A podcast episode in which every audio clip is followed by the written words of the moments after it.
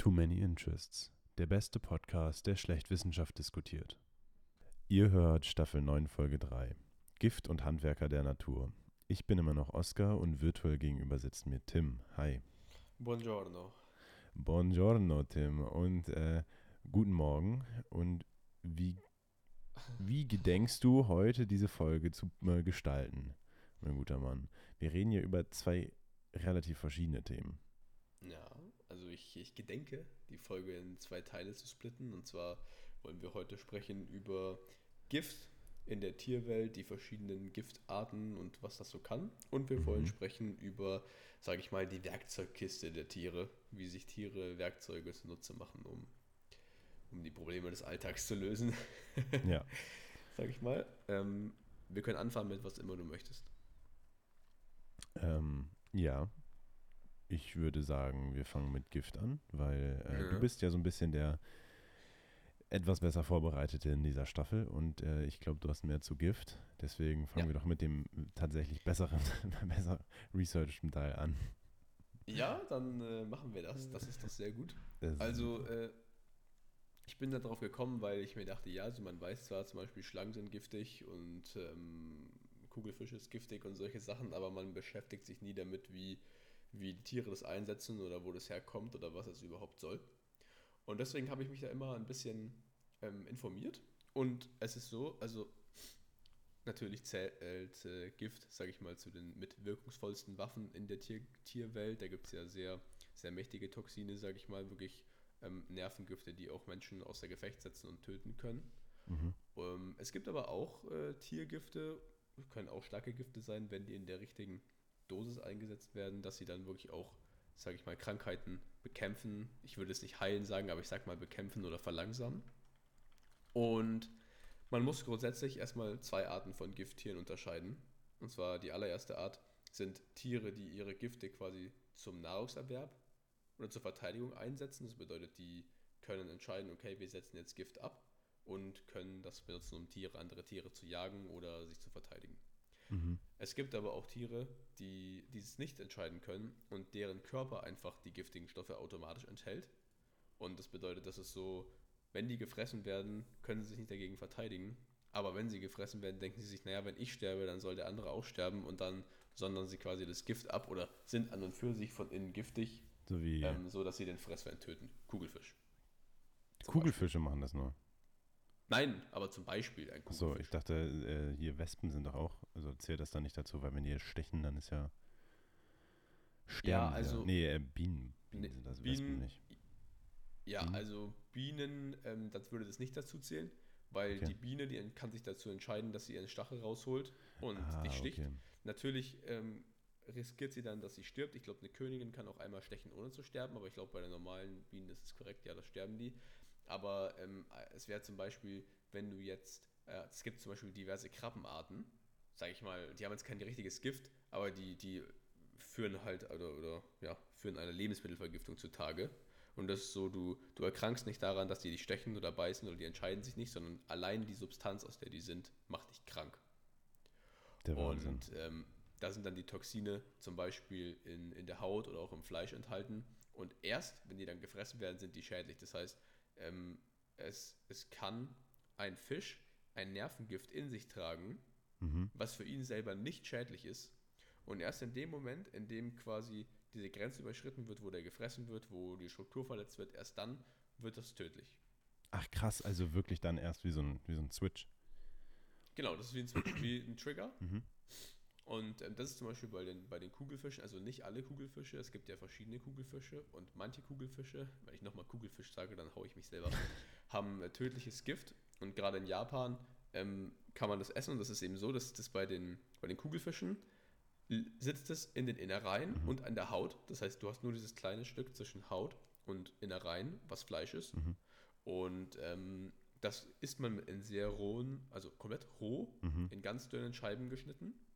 Und in Japan ist das so, das hatte ich auch mal äh, in einem anderen Zusammenhang gelesen, dass nur lizenzierte Köche, und davon gibt es nicht viele, das eben zubereiten dürfen, weil die Innereien und die Haut sehr, sehr sorgfältig mit allem wirklich entfernt werden müssen, weil schon die kleinsten Partikel ähm, da schwere Erkrankungen hervor, ja, ja, Ja, das, also das zu essen ist dann ja aber auch so ein bisschen, also ja, Fallschirmspringen ist ja dagegen sicherer. Ähm, Ja, Thema die Kugelfische allerdings hatte ich tatsächlich auch mal was zu gelesen, was ich ziemlich cool finde. Und zwar ähm, auch in Verbindung mit dem Gift, wenn man das in kleinen ähm, Mengen konsumiert, zumindest wenn man ein Rauzahndelfin ist, dann scheint einen das high zu machen. Ähm, das hat nämlich eine Meeresbiologe 1995 herausgefunden, als so eine, so eine Schule von Rauzahndelfinen äh, so einen Kugelfisch vor sich hergestoßen haben. Und äh, ja, dann gab es wohl auch ein paar Forschungsarbeiten, die dazu angestellt wurden und es hat sich herausgestellt, die äh, schieben die vor sich her, dass diese Kugelfische dann eben das äh, Tetrodotoxin ähm, emittieren und die äh, Rauzahn-Delfine werden davon dann high von kleinen Mengen. also man merkt, vielseitig, einsetzbar. Ja, genau. Also man kann sich dazu auch super Artikel durchlesen, wenn, das nennt sich ja immer, wenn Delfine Kugelfische kiffen oder so, aber ähm, ja, das ist wohl die, das ist wohl der Hintergrund davon laut äh, National Geographic. Wild. Genau, ich habe auch noch ein bisschen was, bevor ich zu anderen Tieren komme, die, die wild sind. Ähm, sag ich mal, so, so die Grundsätze von Tiergift. Also die meisten Tiere produzieren die giftigen Substanzen selber. Ja. Es gibt auch Tiere, zum Beispiel bestimmte Krabben, die da vermutet man, man weiß es nicht, man vermutet, dass sie quasi das Gift über die Nahrung aufnehmen und sich dann, oder dass sie Nahrung aufnehmen und sich darüber irgendwie ein Gift zusammenstellen. Aber im Grundsatz wird quasi Gift in speziellen Drüsen oder auch in Körperflüssigkeiten wie Bla äh, Speichel und Blut hergestellt und kann dann zum Beispiel mit Hilfe von logischerweise Stacheln oder Zähnen oder Klauen oder so, wie bei einer Spinne oder bei einer Biene, ähm, kann aber auch durch Spucken oder Sprühen zum Beispiel eben an, den, an das Opfer oder an den Fressfeind gebracht werden. Mhm. Und ähm, bei Schlangen zum Beispiel ist es ja so, Schlangen haben ja keine Zähne, also die können quasi die Beute nicht zerkleinern, sondern die müssen die, das kennt man ja auch, quasi einmal in sich reinwürgen. Und ähm, es ist so, dass Schlangen, außer es sind Würgeschlangen, eigentlich die weniger töten direkt, sondern mehr betäuben, Mhm. damit es sich nicht wehrt, während die Schlange versucht, dieses Beutetier runterzuschlucken, weil es sonst Gefahr laufen würde, dass es dabei verletzt werden würde, wenn das Beutetier sich noch bewegen Ach krass. Würde. Ja. Ähm, genau, also das ist relativ, re relativ interessant. Das ist halt meistens so, wenn jemand schon mal so ein Video gesehen hat, wie solche ähm, Antitoxine, quasi so Gegengifte hergestellt werden, dann ist es ja bei Schlangen so, dass man quasi die Schlangen provoziert und dann beißen die und man sieht richtig, wenn die beißen, dann wirklich erst dann, wenn die den Mund aufmachen und, und quasi beißen, dann kommt aus diesen Fängen, aus den Zähnen vorne wirklich tropfenweise das Gift raus. Und man muss sich halt vorstellen, dass ein Tropfen Gift halt von gewissen Schlangen wirklich auch einen Menschen einfach aus dem Leben drücken kann. Und äh, das finde ich sehr interessant, dass es so genau gesteuert wird, dass wirklich kein Tropfen Gift in der Schlange selber ankommt, sondern wirklich alles erst dann in dieser Millisekunde, wo der Mund aufgeht, die Zähne rauskommen und das auch treffen will. Krass. Und das ist schon sehr interessant. Ja, aber ich finde die Videos, die man dazu kennt, vielleicht hat, hat man das schon mal gesehen, ähm, auch immer echt sehr beeindruckend, wenn die irgendwie Gift abnehmen. Ja. Also, dass das so, ne, den, den Mund auf und dann die Zähnchen raus und äh, ja, tropft's. Ja, die dürfen dann meistens ja in so eine Plastikfolie Ja, beißen genau. und dann landet das in so einem Becher. Genau, so in der Richtung. Man, man muss dazu auch sagen, also gerade im, im Zusammenhang mit Froschgift zum Beispiel, weil Froschgift kann man ja auch zum Beispiel gegen, gegen Schmerzen äh, Mhm. verwenden, in manche zumindest. Es ist so, dass tierische Toxine sind richtig crazy, weil die sehr präzise und sehr, sehr selektiv äh, wirken. Das bedeutet, ein tierisches Toxin kann wirklich gewisse Gewebeformen oder Organe treffen und andere aber wiederum nicht. Und kann das sehr, sehr genau, also das kann nicht der Frosch entscheiden, was er trifft, aber quasi die Art des Gifts und die Zusammensetzung kann so, das ist nicht so, dass auf einmal alle deine Nerven versagen, sondern das kann ganz, ganz spezifisch zum Beispiel auf die Atmung gehen. Krass. Das, ähm, das ist sehr interessant. Und es gibt zum Beispiel die Pfeilgiftfrösche, ich glaube, die hat man schon mal irgendwo gehört. Ähm, das lässt sich auch sehr gut in der Medizin einführen äh, oder einsetzen. Und zwar ist es so, dass ähm, das normalerweise, sage ich mal, zu Krämpfen und Lähmungen führt, ähm, lindert aber auch Schmerzen. Und ist anscheinend, also ich weiß das nicht, das ist keine bestätigte Information hier aus dem Artikel, aber ich gehe davon aus, dass es wissenschaftlich bestätigt ist, ist, dass tatsächlich das Gift von Pfeilgiftfröschen um ein Vielfaches wirksamer ist, was die schmerzlindernde Wirkung angeht, als Morphin. Und wenn man sich Morphin vorstellt, dann ist es schon so, sage ich mal, eines der, der wirklich härteren Sachen gegen ähm, Fühlen. Schmerzen. Ja. Und die positive Nebenwirkung ist, das ist nicht wie zum Beispiel andere Opiate, also ich bin mir nicht ganz sicher, aber ich glaube, Morphin ist auch ein Opiat. Und ähm, das macht nicht abhängig. Das heißt, du kannst dir mehrfach den Feigefrosch geben und wirst nicht abhängig. Crazy. Auch wenn ich mich ehrlich gesagt frage, wie man das testet. Also, das ist wahrscheinlich dann irgendwie was von der, von der Toxinstruktur oder so. Sachen, die ich nicht verstehe. Äh, ja, also das, das ist sowohl das Toxin an sich, sage ich mal, also rein der Wirkstoff. Mhm. Und dann ist es eben so, also ich weiß nicht ganz genau, wie das funktioniert, aber es ist wohl so, dass äh, jeweils man schon von der Tierart darauf schließen kann, ob das Toxin, wie das Toxin jetzt Mhm. wirkt, weil das wohl mit der Art des Tiers zusammenhängt, was es für ein Toxin überhaupt carryen kann. Ja gut, das ergibt ja Sinn, dass es so vererbt ist. Halt. Ja, vor allem auch, also zum Beispiel ein Tier, was jetzt eine besondere innere Körperstruktur hat, wo alles, wie bei uns zum Mhm. Beispiel, mit Blut, wo alles durch die Gegend, kann kein Nervengift Ach. carryen, Okay. weil das dann quasi sich selber zerlegen Ah, okay, würde. aber das äh, Oder kann nur ein Nervengift carryen, was nicht auf sie selber anspringt, zum Beispiel. witzig. Ja gut, also er ergibt ja irgendwo Sinn so, aber ja, soweit muss man erstmal denken, ne? Ja, die müssen da aufpassen. Ja, ja, die müssen aufpassen, dass sie sich nicht selber erwischen. Okay, enorm. Ähm, und dann habe ich noch ein paar Sachen rausgesucht, bevor wir dann auch, äh, beziehungsweise ich will eigentlich nur äh, ein, zwei Sachen sagen. Und zwar ähm, ich, bin ich dann irgendwie auf Quallen gekommen, weil da so ein Artikel verlinkt war. Und Quallen finde ich sehr interessante Lebewesen, weil sie irgendwie so weird aussehen, vor allem wenn die so unendlich lange Tentakel haben. Und da gibt es ja einige, die sind überhaupt nicht, äh, überhaupt nicht giftig oder halt, mein Gott, wenn du Allergiker bist, hast du ein Problem hat, hast. Aber wenn du kein ähm, Allergiker bist, dann ist eigentlich wurscht. Da gibt es aber eine, und das ist die Seewespe. Die hast du sicherlich schon mal gehört, denke ich, die ist relativ bekannt. Die gibt es nicht bei uns, also nur in irgendwelchen, sag ich mal, Asien oder so, exotische Malediven-Traumstrände, sage ich jetzt mal. Und das sind, äh, also die gehört mit zu den Würfelquallen und zu den Nesseltieren natürlich. Da gehören ungefähr 50 Arten dazu. Und das sind eben, ist ganz lustig, weil die haben keinen so einen runden Schirm, sondern quasi so einen würfelförmigen Schirm. Und es gibt ja zum Beispiel sowas wie die portugiesische Galeere, das ist auch so eine Qualle, die, sage ich mal, äh, verursacht starke Schmerzen, aber die legt dich jetzt nicht zwingend um. Aber die Seewespe, die tötet, also ein Gift von einer Seewespe, wenn die einmal absondert, das haut 250 Men Menschen um. Ohne Probleme. Und ähm, das läuft eben über, über Neu- Neurotoxine, also greift quasi dein, äh, dein, deine Nerven an. Das sind Eiweiße, die die Nerven schädigen. Und das funktioniert quasi so, dass eine leichte Berührung mit dem Tentakel quasi reicht, um diese Nesselzellen zu aktivieren. Das heißt, die sind nicht immer aktiv, die sind nur dann aktiv, wenn sie was, wenn sie dich berühren. Und dann muss man sich das vorstellen, wie so eine kleine Harpune, die von diesem, sage ich mal, von den Nesseln, von den Tentakeln, was in die Haut reinschießt. Und diese Eiweiße, das ist quasi das Toxin, ist ein Eiweiß und das zerstört die Zellmembran von deinen Zellen. Und dadurch können die, die ganzen Toxine, die da drin sind, können sofort in die Nerven rein. Das heißt, die müssen sich nicht mehr durch die Zellen durchwühlen, sondern die Eiweiße zerstören die Membran und dann rein in die Nerven. Und ähm, es ist jetzt so, also klar, bei so ganz kleinen Beutetieren, äh, da, da tötet das Quallengift sofort.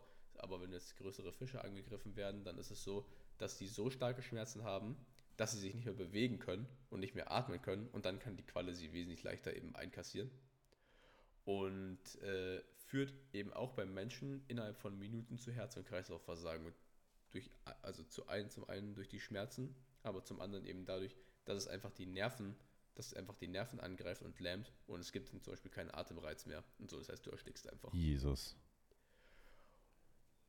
Und äh, das ist äh, nicht so ist freundlich.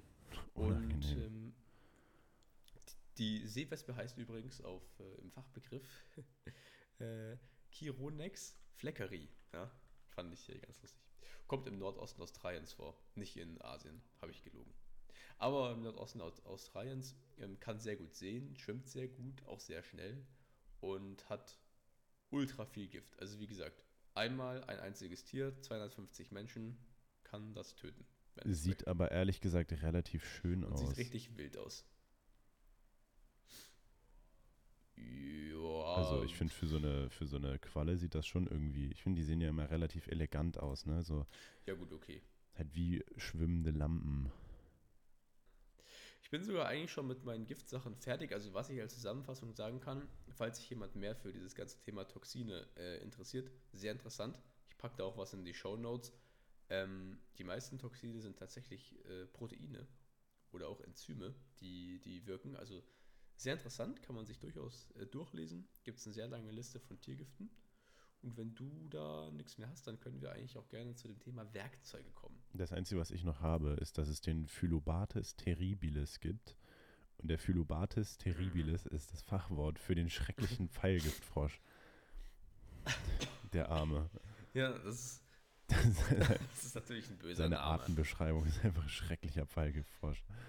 Ach, ja. Hm. du bist auch der schreckliche Tim, ne? Aber Tim der ich bin der Schreckliche, der Wikinger, sagen. ne? Ähm, Naja, Nee, also ein bisschen was haben wir noch zu Werkzeugen, beziehungsweise ich vor allem, habe mir noch was zu Werkzeugen rausgesucht, weil ich es ganz interessant finde, wie verbreitet das tatsächlich ist in der Tierwelt. Also man kennt natürlich die ganzen Videos oder Bilder von Menschenaffen, wie sie halt ähm, ja, nach Termiten fischen oder nach Ameisen fischen. Das ist äh, gemeint, wenn man einen Stock hat, also diese die Affen so einen Stock nehmen und damit in Termitenbauten oder eben in Ameisenbauten äh, rumstochern. Ähm, dann, wenn da diese, die Insektchen vorne dran sind, lecken sie es ab und äh, guten Morgen und guten Appetit, ne? Aber ähm, es gibt tatsächlich noch viel mehr Tiere, die wirklich ja, Werkzeuge benutzen.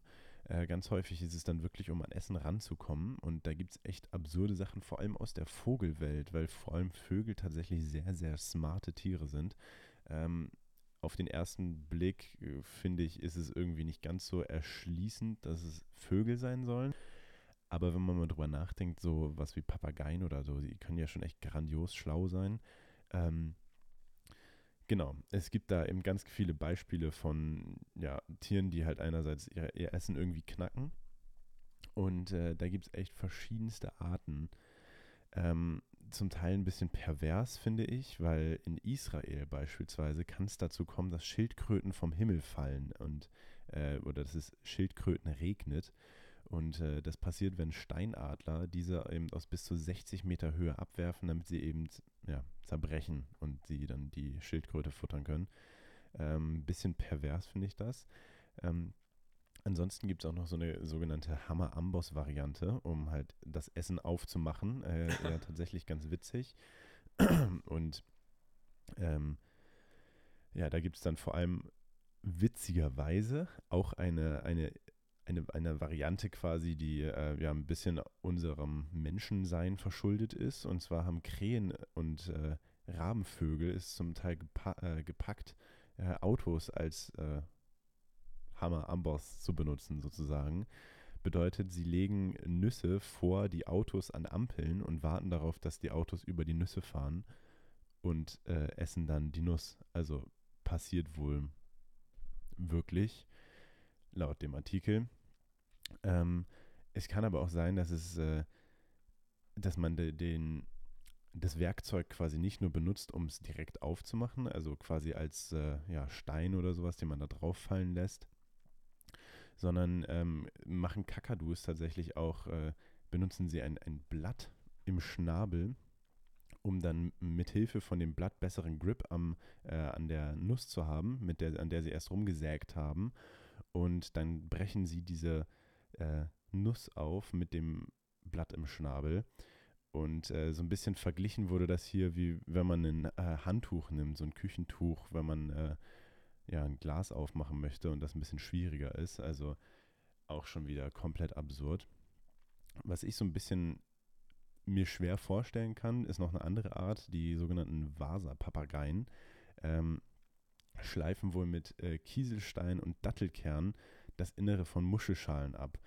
Und äh, dann lecken sie, lecken sie dort das Kalzium aus, ähm, beziehungsweise das abgekratzte Kalzium lecken sie dann ab. Wie man sich das vorstellen soll, habe ich tatsächlich äh, keine Ahnung.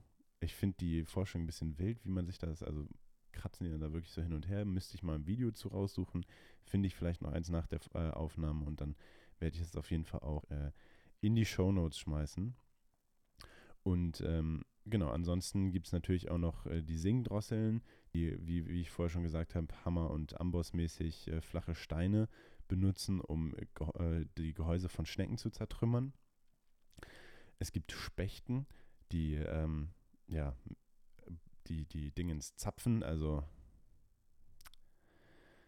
Tannenzapfen und so, genau, in der, in, äh, an Bäumen zertrümmern, um dann eben an die ähm, Samen davon zu kommen. Also es ist eine ganze Menge an Tieren, die da irgendwelche äh, Arten, auf irgendwelche Arten irgendwas ihrer Umgebung nutzen als Werkzeug, um äh, eben da dran zu kommen. Ja, und dann gibt es eben noch die Delfine, die ich ja vorher schon erwähnt hatte, die sich eben ähm, mit, mit den äh, Fischen Hai machen. Und äh, genau, wie gesagt, eben diese ganzen klassischen Fälle von äh, ja, Seeotter, die ja beispielsweise auch ähm, äh, Krebse und sowas zertrümmern. Aber äh, genau, ansonsten hatte ich jetzt keine weiteren Werkzeugnutzenden Tiere. Ich fand nur diese, die ganzen Vögel echt ganz spannend. Und äh, ich hatte eigentlich auch irgendwann mal so eine, so eine Doku gesehen über, äh, ja, von, von National Geographic und da gab es einen bestimmten Vogel. Äh, ich muss mal gucken, ob ich die vielleicht noch finde, weil ich habe sie jetzt nicht gefunden. Ich hatte jetzt nur, bin jetzt nur über ein paar interessante Artikel so gestolpert. Ähm, wenn doch, dann schmeiße ich die auf jeden Fall auch noch in die Show Notes, weil man dort ganz äh, interessant gesehen hat, wie auch äh, so ein Vogel dann eben mit Steinchen auf äh, Muscheln einhackt und diese dann öffnet, beziehungsweise die dann richtig knackt. Ähm, den Namen, wie gesagt, und äh, den Vogel genau habe ich jetzt leider nicht mehr im Kopf. Dafür war die Vorbereitung meinerseits leider etwas äh, zu spärlich. Aber, äh, aber, aber Tim ja hat ja noch Sachen. Sachen. Wunderbar, ja, wunderbar. Ich bin ja noch vorbereitet. Natürlich. Also ich werde jetzt nicht mehr die Standardsachen hier sagen, sondern mehr so die, die Weird Things. Ähm, und zwar sehr interessant, das mit dem Otter habe ich auch gesehen, der quasi so auf den Bauch treibt und den Krebs knackt. Ähm, es gibt hier aber auch noch so Vögel, die das sind wohl einige Vögelarten, zum Beispiel äh, welche zu der, die zu der Familie der Reiher gehören. Und die sind äh, echt ausgefuchst und zwar sammeln die Futter, zum Beispiel so, äh, ich sage jetzt einfach mal Brot, irgendwie Futter für Fische und dann schmeißen die das ins Wasser und Purpose, warten bis der Fisch an die Oberfläche kommt und dann batsch, äh, fischen sie den, den Fisch raus. Das heißt, die haben verstanden, der wird vom Futter angelockt und dann können sie den fressen. Und ähm, dann habe ich noch was sehr Lustiges äh, gelesen und dann dürfen wir es auch von mir aus gerne beschließen. Und zwar äh, habe ich ein Video gesehen von einem Oktopus, das wurde wohl häufiger ähm, beobachtet, wie ein Oktopus äh, Kokosnuss, Kokosnussschalen, keine Ahnung, wie die da hingekommen sind, aber es scheinen dort mehrere zu machen, quasi, äh, ja, die, die tragen die mit sich mit, also mit ihren ganzen, mhm. ähm, wie sagt man, Fangarmen nehmen sie quasi einen ganzen Stapel an Kokosnüssen mit und ähm, dann können sie die wirklich, wenn sie angegriffen werden, dann ordnen diese mit ihren Armen um, um ihren Körper wie eine Rüstung an und setzen sich eine auf den Kopf und verschließen dann quasi die Öffnung immer mit einem Arm, so dass sie quasi wie so ein Panzer um sich rundherum haben.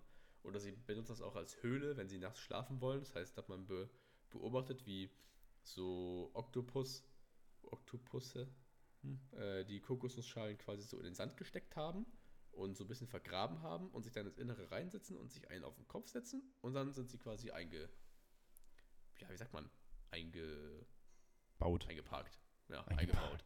Genau. Eingeparkt. Und, am nächsten, und am nächsten Tag graben sie dann quasi die ganzen Kokosnussschalen wieder aus, machen die im Wasserstrom sauber, also auch das hat man gesehen.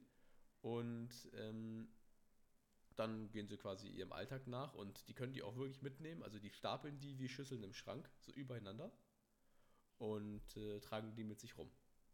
Da gibt es auch ein Video cool. dazu. Das äh, werde ich auch mit in die Show Notes packen. Also sehr, äh, gibt sehr ausgefuchste Sachen, ja. Das ist ja sau cool.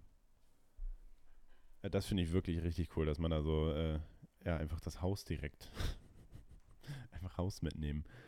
Äh, sind ja fast schon Schnecken, nicht wirklich Fische. Der Hammer. Ja, die können, äh, mein Gott, Schnecken. Ja, aber ja. sehr interessant. die eingepackten, äh, die eingepackten Oktopusse, die eigentlich Schnecken sind. Es ist schon wieder ich viel zu wild. Es ist schon wieder viel zu wild. Ich freue mich doch. Nee, fand ich aber sehr, sehr spannend. Und ähm, ja, von meiner Seite wäre es es auf jeden Fall. Ich bin, wie gesagt, diese Staffel etwas weniger informiert. Da äh, ruhe ich mich aber auch mal ein bisschen drauf aus und finde super, wie viel Tim erzählt, weil ich es echt sehr, sehr spannend finde. Ja, komm, ich habe es ja auch verdient, ne? Hier, mein Jutster. So, ähm. nee, aber ich äh, freue mich wirklich, es ist sehr, sehr spannend und äh, vielen Dank für deine Vorbereitung. Und von meiner Seite vielen Dank fürs Zuhören und äh, guten Morgen, guten Mittag, guten Abend und äh, guten Appetit und ciao, ciao. Genau, auch von meiner Seite vielen Dank fürs Zuhören. Ähm, ja, bis zur nächsten Folge. Ciao, ciao.